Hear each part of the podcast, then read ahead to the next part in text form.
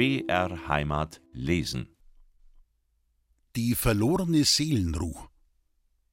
In Hexenberg im Schwäbischen haben sie zwei Dinge, die leicht noch einmal einen Weltruhm begründen können. Den höchsten Kirchturm im ganzen Bezirksamt und eine Turmuhr, von der man sagen kann, wie kommt denn nur so ein Gotteswunder nach Hexenberg? Vom Kirchturm aus überschaust du die Alpenkette von ganz vorn bis ganz hinten. Und die Uhr, wenn einer zwölfe Mittag schlagen hört, dann hört er, und das wird wohl Sach genug sein, die Engel singen. Aber freilich, und das ist ja der Jammer der Hexenberger und obenan des alten, ehrwürdigen Pfarrers Duisele, seit Menschengedenken hat niemand die Kirchenuhr mehr zwölfe schlagen und also auch niemand mehr die Engel singen hören. Die anderen Stunden schlägt sie, nur grad die zwölfte nicht. Das wär aber die Hauptsache. Sie stammt von einem großen Augsburger Meister aus der alten Zeit, von einem gebürtigen Hexenberger, der einmal in einer verliebten Stunde das Gelübde getan hat, seiner Heimatkirche die köstlichste Uhr zu stiften, weit und breit, wenn ihn die Tochter seines Nachbarn nimmt. In dem Punkt waren ihm nämlich starke Bedenken aufgestiegen, weil er neben seiner unzweifelhaften handwerklichen Geschicklichkeit einen ebenso unzweifelhaften persönlichen Buckel gehabt hat. Genommen aber hat ihn das Mädel und, ein Mann ein Wort, die Hexenberger Kirche ist zu einer Turmuhr gekommen, dass jeder Hexenberger Bauer die Engel konnte singen hören, wenn er um zwölf Mittag seinen Grind zum Stubenfenster hinausgestreckt hat. Denn an den Zwölfeschlag hat der bucklige Meister ein wundersames Glockenspiel angehängt, von einer unbeschreiblich süßen, genau gesagt himmlischen Weis. Aber wie es bei den Menschen nun schon einmal Brauch ist, und garaus bei den Hexenbergern, sie sind mit der Zeit gleichgültig geworden, haben gemeint, die Engel müssten ihnen alle Tag eins singen, und da wie, was? Horchet, loset, schlagt's denn heut nicht Mittagstund? Ist der Zwölfeschlag mitsamt der himmlischen Weiß ausgefallen. So ist's aufgezeichnet in dem alten Kirchenbuch. Dem guten Pfarrer Dusele ist es ein Anliegen, seit er auf der Pfarrstelle sitzt. Er hätte gerne zur Ehre Gottes und zum Ruhm von Hexenberg den alten Zustand wiederhergestellt hätte sich auch selber für sein Leben gern als Erneuerer, ja als den zweiten Schöpfer des Wunderwerks preisen hören und hat deswegen bei einer ganzen Reihe von Uhrenfirmen schriftlich und mündlich sich befragt, auch ein paar Mal schon aus dieser und jener Stadt einen renommierten Uhrmacher heraußen gehabt, und ist einmal sogar von so einem unkirchlichen Spitzbuben auf Reisekosten, Zehrgeld und Gutachterhonorar verklagt worden. Seitdem hat er seinen Ehrgeiz gezügelt und die Turmuhr gehen und schlagen lassen, wie es ihr passte. Um diese Zeit nun hat irgendwo im Schwabenland der Uhrmachergesell Kassian Schermauser wieder einmal seinen Rappel gekriegt, hat die Arbeit hingeworfen und ist auf und davon und in der Welt herum, bis er eines Tages ganz von ungefähr nach Hexenberg kam und, des ewigen Landfahrens müde, bei dem Bauern Arbeit suchte sie im Pfarrhof fand und, anstellig wie er war, wenn er wollte, alsbald Sympathie und Vertrauen sich erwarb. Ei, ei, e Uremacher, denkt der hochwürdige Herr Pfarrer Drüsele und vergegenwärtigt sich, was für einen Segen schon im Alten Testament bisweilen so ein Wandervogel ins Haus gebracht hat, dem Erzvater Abraham zum Beispiel gleich der liebe Gott selber und dem blinden Tobias derselbige Engel mit der Fischgalle und bringt solcherweise ganz zwanglos seine Kirchenuhr und den Kassian in einen kostenlosen, aber, wie er meint, recht profitablen Zusammenhang. Wer jedoch glaubt, es hätte jetzt der Pfarrherr von Hexenberg wie ein junger Springensfeld einfach gesagt, so Kassian, du kommst mal grad recht, und hätt mir nichts, dir nichts, wie einen Blinddarmspezialisten aufs Bauchzwicken auf die köstliche Turmuhr den Schermauser losgelassen, der kennt den hochwürdigen Herrn Pfarrer Duisele und sein abgeklärtes Wesen schlecht. Der Kassian musste ihm vielmehr zuvörderst ein Probestück machen, und dann erst hatte ihm die Turmuhr anvertraut. Allerdings dann mit der felsenfesten Zuversicht, der Kassian wird schaffen, denn die Probe ist nicht leicht gewesen. Sie hat der alten Stutzlin ihre halb zerfallene Taschenuhr betroffen, die dem Pfarrer Drüsele zum Dank für sein schöns Predige testamentarisch zugefallen war. Die Sonn und Mond übers Zifferblatt hätte laufen und auf einen Fingerdruck ganze und halbe Stunden hätte schlagen lassen, wenn sie eben nicht halb zerfallen gewesen wäre. Ja, ein boshafter Testamentsausleger hätte sich vielleicht von den Predigten des Pfarrers Drüsele und der alten Stutzl in ihrer Dankbarkeit ein falsches Bild machen können. Soweit hat's mit dem Zwiebel gefehlt. Es bedurfte aber offenbar nur des Könners, und der hatte sich im Kassian Schermauser gefunden. Sonn und Mond sind wieder einander nachgelaufen und die ganzen und halben Stunden hat's wieder geschlagen, wie bei der Stutzlin ihrem ersten Mann. Gar so miserabel können also die Predigten des Pfarrers Duisele doch nicht gewesen sein. Auf jeden Fall, der Kassian ist auch der rechte Mann für die berühmte Kirchenuhr. Und so steigt denn trotz seines Asthmaleidens der hochwürdige Herr mit dem ihm rein vom Himmel geschickten Kassian auf den höchsten Turm vom ganzen Bezirk zeigt ihm die Uhr wie eine Mutter dem Arzt ihr krankes Kind und überträgt ihm die Behandlung. Nun sind die Uhrmacher nicht selten eigenartige Käuze. Das fortwährende Herumdoktern an der Zeit macht sie grüblerisch und beschaulich. Und manche von ihnen wären vielleicht große Philosophen geworden, wenn sie eben nicht ihr ganzes Leben an den Rädle-Krimskrams hätten hinhängen müssen. Philosophen aber lieben die Einsamkeit. Und so einer war Justamenter Kassian. Er war froh, von der Landwirtschaft und seinen rüpelhaften Arbeitsgenossen wegzukommen, dachte, da oben habe ihr wunderbare Sommerfrisch, bezog mit Freunden den Kirchturm und verlangte von seinem Brotherrn nur das eine: Tabak und Zigarren. Die soll er haben, sagt der Pfarrer Duisele, und eine richtige Fleischkost. Nicht immer und immer den Erdäpfeltransch. Auch recht, sagt der Pfarrer Drüsele. Und völlige Ungestörtheit. Versteht sich, versteht sich, sagt der Pfarrer Drüsele. Und jeden Tag einen ganzen Laib Brot. Meint Wäge, sagt der Pfarrer Drüsele. Und? No eppes? fragt ganz erschrocken der Pfarrer Drüsele. Und täglich zwei Maß Bier. Was tut der Mensch nicht alles zur Ehre Gottes und zur eigenen Erhöhung? Der Pfarrer Drüsele sagt auch das noch zu. Alle Tag zwei Maß Bier. Damit lässt sich's hausen, auch auf dem höchsten Turm, unter Mauerschwalben und Fledermäusen. Unten aber wartet das ganze Dorf auf den Zwölfeschlag. Wartet no, denkt oben der Kassian, mir langt's, wenn's Elfe schlagt, es kann von mir aus ruhig nur ein paar Wochen dabei bleibe. Und weiter denkt er, esse und trinke hält Leib und Seel zusammen, au zwischen Himmel und Erd, und zieht mit großer Begier dreimal des Tags den Korb ein, den sie ihm, der völligen Ungestörtheit halber, früh, mittags und abends mittels des Turmaufzugs hinauf befördern, und oft ist dieses hinauf und hinunter die ganze Tagesarbeit des Kassian. Der Pfarrer Drüsele lässt ihm dazu Zeit und Ruhe, denn vermöge seiner Abgeklärtheit weiß er ganz genau, was für ein Aufwand von Scharfsinn und Berechnung dazu gehört, um einen bockbeinigen Uhrenschlag und erst gar ein störrisches Glockenspiel wieder in Gang zu bringen. Und er belehrt auch alle Ungeduldigen in diesem Sinn und schreit lediglich zweimal täglich am Turm hinauf: Kassian, wie geht's? Worauf ebenfalls zweimal jeden Tag der Kassian aus seiner Wolkenhöhe herunterschreit Danke, sehr gut.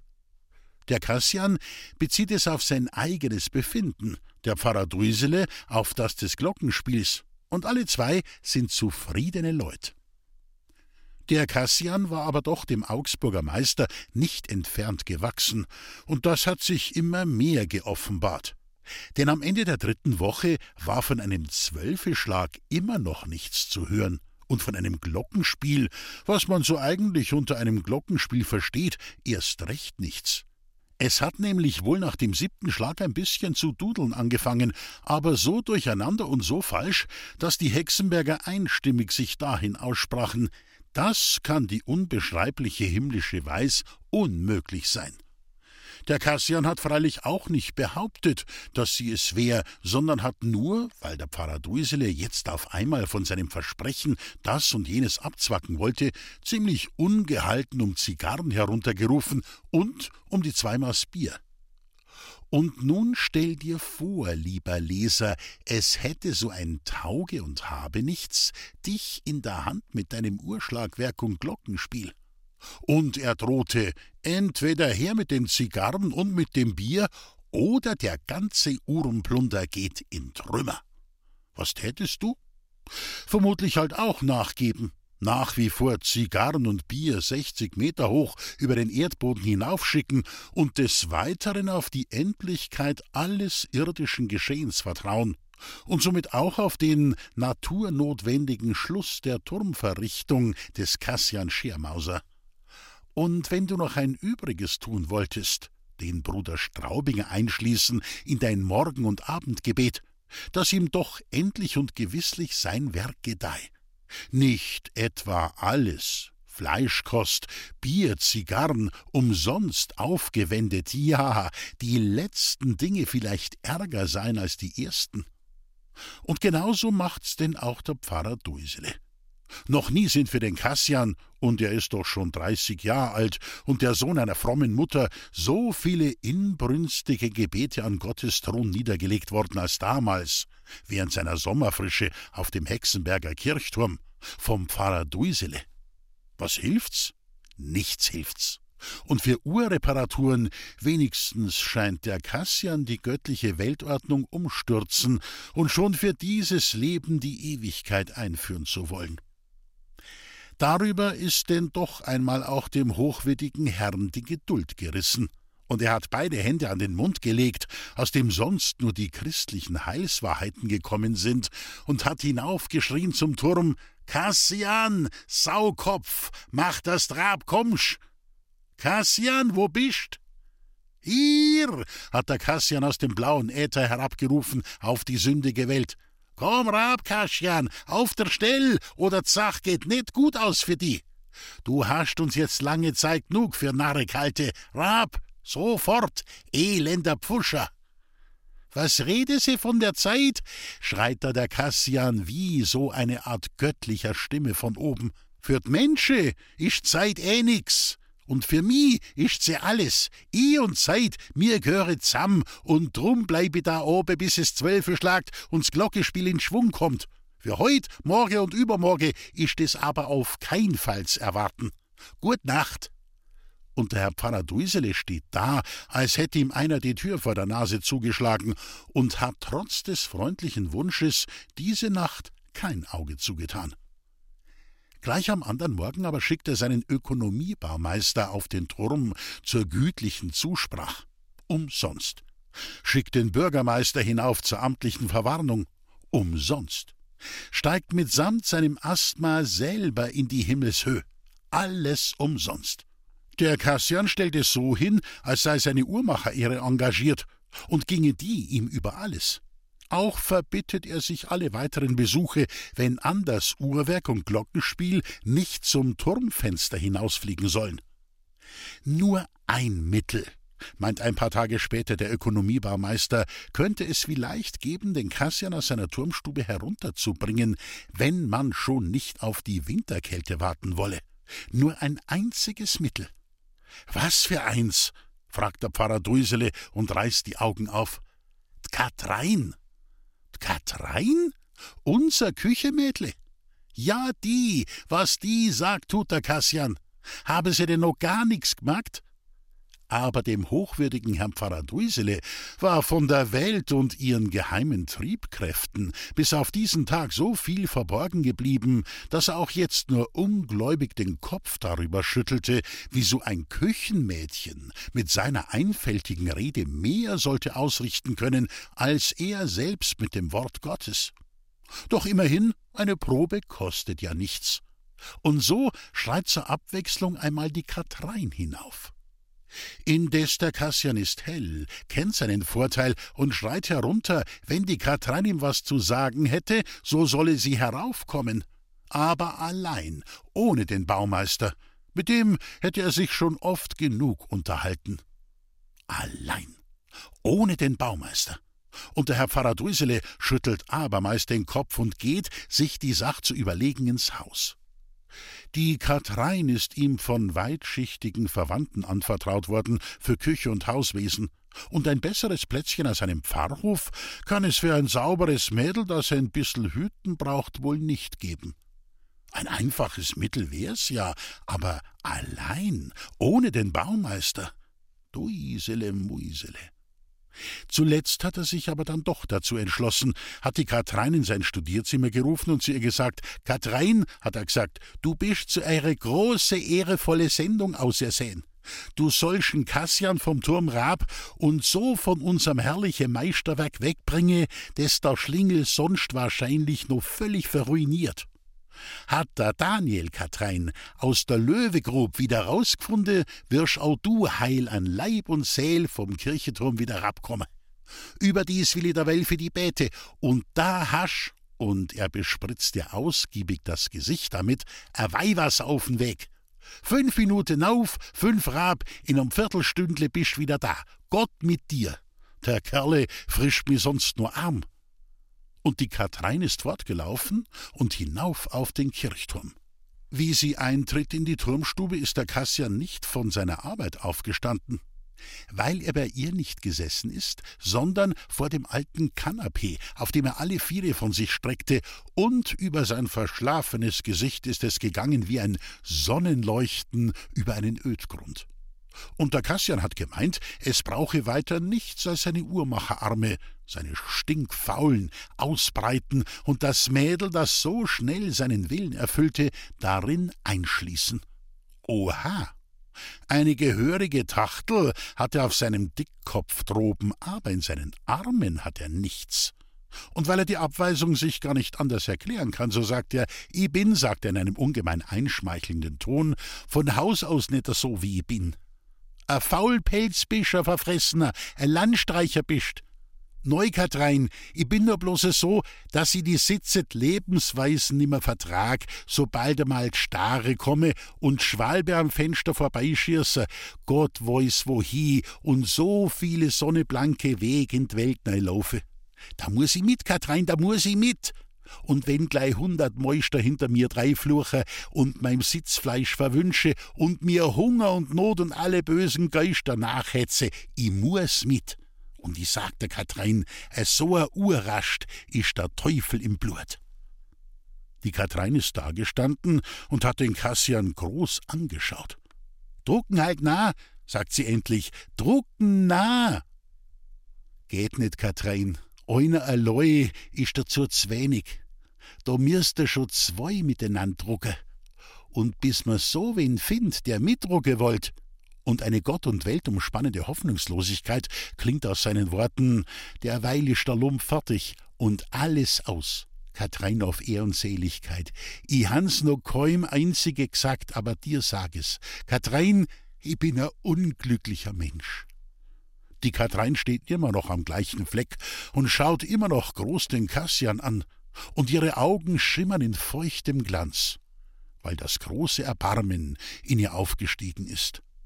Das war, ihr gänzlich unbewusst, von langer Hand und anscheinend recht zwecklos von den verschiedensten Dingen und entlegensten Vorgängen so vorbereitet worden. Von den letzten Blumen des Gartens, von einem in der Heide verklingenden Lied, von der sinkenden Sonne und den zaghaften Sternen, war so vorbereitet worden in der großen Stille des persönlichen Werdens als allumfassendes Gefühl, bis es sich jetzt, begrenzt und vertieft, dem Kassian also offenbaren konnte. I tät ja gern mitdrucke, wenn i nur wüsst, dass was helfe tät. Katrein, hat da der Kassian aufgeschrien und hat abermals seine Uhrmacherflügel ausgebreitet und dieses Mal keine Tachtel eingeheimst. Im Gegenteil, es ist ihm vorgekommen, als wär er mit einem Mal ins Paradies versetzt. Da pressiert es freilich einem armen Teufel mit dem Gehen nicht, auch dem Kassian nicht und auch nicht der Katrein. Deswegen hat sich nun über den hochwürdigen Herrn Pfarrer Duisele unten eine große Gemütsunruhe ausgedehnt. Die ersten zwanzig Minuten noch nicht. Die konnte er noch ausfüllen mit einem konzentrierten Gebet um Seelenstärke für die Katrein und um eine Gott wohlgefällige Aufführung für den Schermauser. Als aber schon eine halbe Stunde vorbei und die Katrein noch immer nicht aus der Löwengrube zurück war, da war's auch vorbei mit der Sammlung und Konzentration des hochwürdigen Herrn. Zuerst ist er auf den Kirchenplatz hinausgeschossen und hat in die unermeßliche Höhe hinaufgeschrien Katrein, Katrein. Dann ist er wieder in den Pfarrhof zurückgesprengt und bald darauf mit einem Aktendeckel überschrieben bischöfliches Ordinariat, Ehedispens des Vinzenz Zeitelmoser und der Bibiana Guck wieder aus dem Pfarrhaus herausgeplatzt, hat aus dem bischöflichen Ordinariat ein Sprachrohr gedreht und durch das zeitelmoserische Ehehindernis hindurch den Silberwolken zugerufen: Katrein! Kassian! Kassian! Katrein! als wäre ihm endlich eine Verbesserung der alten Volksweise Eduard und Kunigunde, Kunigunde und Eduard gelungen, und könnte er in seinem Dichterstolz den neuen Text nicht laut und weit genug austrompeten. Aber die Wolken sind übern Kirchturm weggeflogen, und von der Katrein und dem Kassian hat sich nichts gezeigt. Dafür jedoch ist im ersten Stock des Pfarrhofes die alte Haushälterin an einem Fenster aufgetaucht, die Angelika, und hat herabgerufen: Hochwürde, brülle Sie doch nicht gar so, sie ziehe Ihnen ja nur ein Leibschand zu. Und auf diese Warnung hin hat es der hochwürdige Herr mit der menschlichen Stimme überhaupt aufgegeben. Zum Ersatz hat er sich in seiner Gewissensbedrängnis aus dem Küchenfenster die Posaune seines verstorbenen Bruders, des Hofmusikus, herauslangen lassen, alsbald jedoch die Erfahrung gemacht, dass mittels dieses himmlischen Instruments der Mensch zwar auch in seinem siebenundsechzigsten Lebensjahr noch Hals und Gesicht sich rot und blau aufblasen kann, deshalb aber noch lang keinen Ton herauszubringen braucht. Hochwürde, hat darum die anscheinend musikverständige Angelika schon wieder besorgt herabgerufen. S Posauneblase muss man auch höre und nicht bloß sehe. Oder will sie ihnen etwa gar a Schlägle herblase? Worauf der geängstigte Seelenhirte auch dieses Alarmmittel verwarf und wieder, wie immer der Mensch in der höchsten Not, zum Gebet zurückkehrte. Nur hat ihm dabei seine Aufregung wieder einen Streich gespielt. Vor allem schon gleich damit, dass er den heiligen Leonhard anrief, der doch nur fürs Vieh aufgestellt ist und nicht für die Menschen. Sodann aber auch, weil er in seinem Gezappel die Katrein mit der Angelika verwechselt und für die alte Angelika um ein ruhiges Blut und die Tugend der Keuschheit den Himmel bestürmt hat, beides aber der Angelika ohnehin schon in reichstem Maß zugeteilt war. Was freilich in dem Punkt die Katrein anbelangt, so lässt sich mit voller Sicherheit nur so viel sagen, dass für zwei junge Leute, die einander leiden können, sechzig Meter ungestörte relative Höhe nicht wenig und drei Viertelstunden Aufenthalt unter solchen Umständen selbst für eine Unschuld mehr als genug sind. Und deshalb haben sich auch des hochwürdigen Herrn Pfarrers Duisele Zweifel und Gewissensqualen sogar dann noch nicht gelegt, als die Katrein endlich wieder auf dem Erdboden erschien und berichtete, dass der Kassian nunmehr bestimmt in drei Tagen sein Werk vollende, weil er nämlich wieder ganz und gar und ausschließlich der Uhrmacherei sich ergeben und in der Stadt drinnen bei einem Meister Arbeit suchen wolle. Und in der Tat, nach drei Tagen war der Kassian fort, zur Erhaltung seines Andenkens aber noch da erstens die Kirchenuhr und zweitens die Katrein. Die Uhr verhielt sich so. Um halb schlägt sie ganz, um Viertel halb und um Dreiviertel gar nicht. Statt fünf Pimpelitz acht, statt achte elf, um neune sieben und mit den anderen Stunden treibt sie es noch bunter. Wer von Hexenberg ans Gericht muss, kommt das eine Mal zu spät, das andere Mal zu früh. Wer um vier auf dem Feld draußen sein soll, flackt um sechs noch im Bett, und vom Wirtshaus gehen die Bauern überhaupt nicht mehr heim. Die Weiber schimpfen über die Männer, die Mannerleut über die Weiber und alle miteinander über den Pfarrer Duisele. Dazwischen macht dann wieder, damit die Sache gar nicht zu traurig wird, das Glockenspiel, wenn es ihm grad einfällt, so einen Hopser, von dem man nicht weiß, gehört er ins Mailüftle oder ins Tedeum Landamus, und dreht der Augsburger Meister mitsamt seinem Buckel im Grab sich um. Was wird aber erst das bischöfliche Ordinariat tun, wenn es einmal hinter diese Konservierung eines kirchlichen Denkmals der Kunst kommt? Und die Katrein? Die wartet. Wartet immer dringender, immer peinlicher. Denn auch sie spürt jetzt den Teufel im Blut. Richtet dazwischen die Heiratspapiere her, macht ihr kleines Vatergut mobil und wartet auf den Ruf des Kassian wartet und wartet. Wer hat aber das Mädel, das Anvertraute, auf den Turm hinauf und in dieses Hangen und Bangen hineingehetzt? Wer? Und warum? Duisele Muisele, die Seelenruh ist hin.